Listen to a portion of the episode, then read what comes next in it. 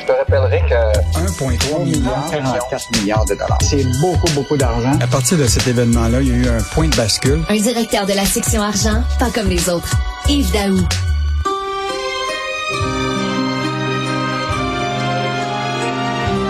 I want you to rest well, and a month from now, this Hollywood big shot's gonna give you what you want. Too late. They start shooting in a week. I'm gonna make him an offer he can't refuse. Ben là, Yves, là, tu me flattes là, dans le sens du poil, là, parce que tu sais que je suis président du fan club international du parrain. Là. C'est vraiment là. Alors une offre qu'il ne peut pas refuser. Mais qu'est-ce qui se passe avec Elon Musk? Ça a été pu d'acheter Twitter. Écoute, c'est vraiment hein, cette réplique-là culte, là, écoute, Ben de- du cinéma, écoute. Puis là, ça me fait penser, tu sais, quand Don Vito euh, Corleone, là, approche son filleul Johnny Fontane, là, un chroneur sur le déclin, puis il dit, je vais lui faire une offre qu'il ne pourra pas refuser. Écoute, et là, évidemment, tu as toute l'histoire de Elon Musk. Écoute, c'était un vrai film d'horreur, cette histoire-là. là. Donc, je te rappellerai là, que Elon Musk a fait une offre à Twitter pour plus de 45 milliards US. Et là, il a annoncé hier qu'il mettait sur pause cette acquisition-là parce que euh, là, évidemment, c'est comme tu sais, acheter une maison, là, puis là, tu es en train de t'apercevoir que peut-être le toit coule, puis euh, il y a peut-être d'autres choses derrière ça, mais là, la réalité, c'est que il estime qu'il y aurait au moins 5 des, euh, des, euh, des, des comptes sur Twitter qui seront, euh, sont fictifs. Et donc là, ça a des impacts, là, évidemment, sur, euh, sur le marché boursier parce que là, l'action de Twitter là, a chuté là, presque de 20 Là, il y a quelques, quelques heures, là, déjà, euh, euh, Wow. Elon Musk a dit qu'il était toujours euh, euh, intéressé par l'achat, mais que pour le moment, il mettait ça sur hold. Mais moi, j'ai l'impression que ce qui se passe, là, c'est une couple de choses, euh, Richard. Hmm. La transaction là, est sur le point de tomber à l'eau, puis euh, ça va être fini.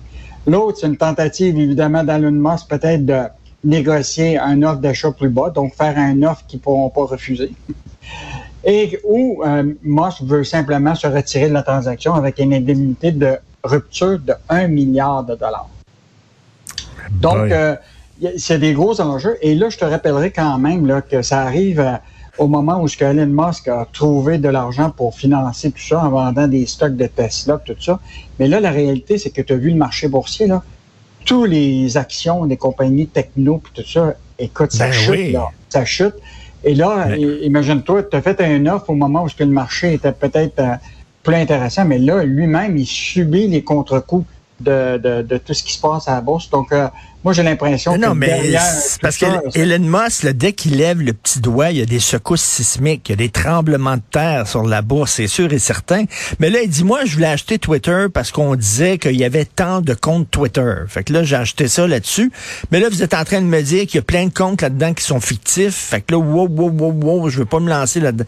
C'est-tu une défaite? C'est-tu un prétexte? Parce que c'est une excuse, ça? Mais Richard, je veux juste te dire, il y a quelques jours, euh, sais-tu quoi, la compagnie Twitter, puis là, évidemment, avait mis une pause sur tout ce qui est le recrutement. Il commençait à, à regarder, à couper des coûts. Euh, donc, euh, j'ai l'impression que ça va pas si bien que ça. Puis là, tu l'as vu, le marché boursier, euh, écoute, le- le- les compagnies publiques là, dans les technos, là, ça chute. hein.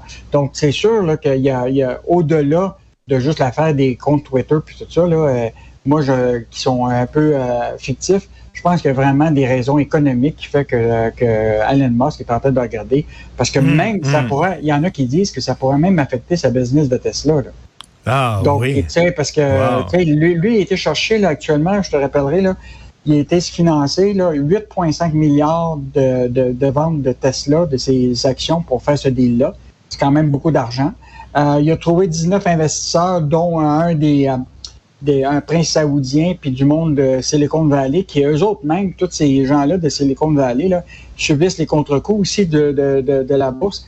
Puis même encore, il y a, il y a une enquête qui serait actuellement euh, par le, le, le, le Security Exchange Commission aux États-Unis sur le fait que Musk là, utilise beaucoup Twitter pour annoncer des informations Mhm. financières alors que normalement, tu as des règles bien précises que Mhm. quand tu fais des, des, des, des gestes, il faut que tu l'annonces d'abord euh, auprès de ces autorités réglementaires. Ben Or, oui. Là, il y, a, il y a vraiment, lui, il, il pense encore qu'il est euh, sur une autre planète, ce qui est, ce qui est vrai dans certains cas.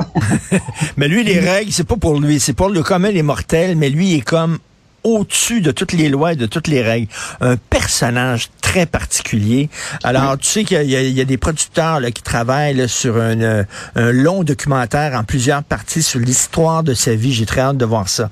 Alors, Go West Young Man, c'est ce que va faire Pierre-Carl Pelado parce qu'il veut euh, étendre son réseau de sans fil en dehors du Québec.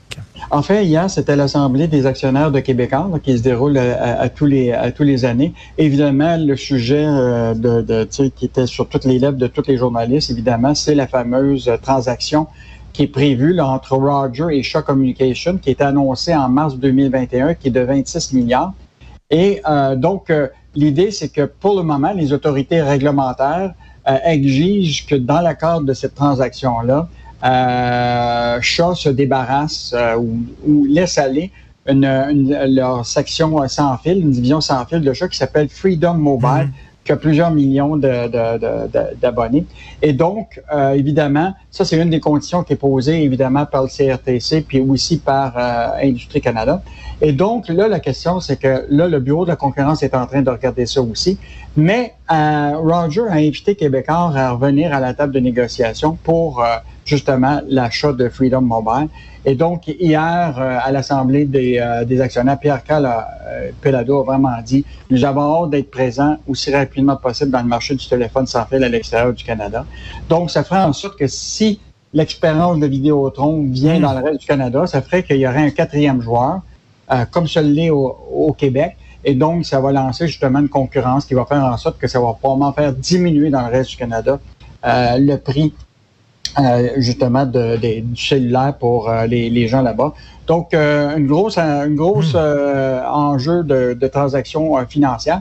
Et je te rappellerai que l'année dernière, Québécois avait investi 830 millions dans l'acquisition de ce qu'on appelle un bloc de spec, là, dont plus de la moitié était situé en Ontario, au Manitoba, en Alberta et en Colombie-Britannique. donc, l'intérêt de Québécois est donc évidemment de, de, de, de, de, leur expérience avec Vidéotron dans le télécommunication sans fil semble aller dans, dans, dans la direction d'être plus présent dans le reste du Canada. Hey Yves, ils ont, ils ont, ils ont d'Air Transat? C'est-tu encore dans le mire de, de, Québécois, ça, ou pas? Mm, ben, rappelle-toi, c'était pas vraiment Québécois qui était euh, dans l'offre de Transat. C'était ah oui, c'était Pierre Carl. Lui-même, c'est ça. C'est ça. Bon, évidemment, je, je, ah, ouais. pas, c'est pas revenu sur le, le, le plancher. Bon, évidemment, bon, tu sais qu'il y a quand même une reprise du secteur euh, L'aviation, voyage. Donc, euh, je, je pense pas que Transat soit euh, au bout de, de, de, de, ses peines avec le, le, financement. Là, il reste quand même un enjeu stratégique pour eux. Mais pour le moment, on semble, ça a l'air être moins dramatique pour eux que ça l'a été dans le passé, puisque là, ils étaient obligés de, s'offrir au plus offrant, qui était donc à l'époque Air Canada. Mais là, mm-hmm. ce deal-là est tombé depuis ce temps-là. Donc, euh, c'est pas revenu sur le C'est vrai, c'est vrai, c'est lui à titre individuel et non son entreprise. Euh, qu'est-ce qu'on va lire ce week-end dans les pages argent? Donc, euh, première chose, euh, je sais pas si toi, tu, depuis que tu utilises beaucoup les terminaux, là, tu sais, au, au, comptoir, là, que ce soit au restaurant, chez ton nettoyage, chez ton coiffeur, tout ça, est-ce que tu mets du pourboire? Et là, ah, oui. et là la, la, pandémie puis l'apparition de nouveaux terminaux de paiement là, sans contact As-tu encouragé les consommateurs à être plus généreux pour, dans les, pour donner du pourboire ou moins? Ben, t'as euh, tu, dis, tu dis chez le nettoyeur. Dis-moi pas que vous donnez des, des pourboires chez le nettoyeur en plus. Ah, ça ben, coûte tellement cher. Non, mais le problème, c'est que quand tu vois ta machine, là, ben il y a toujours la question du pourboire. Ben, tout le temps. ben là, les gens, des fois, ils se trompent. ils payent sur le 15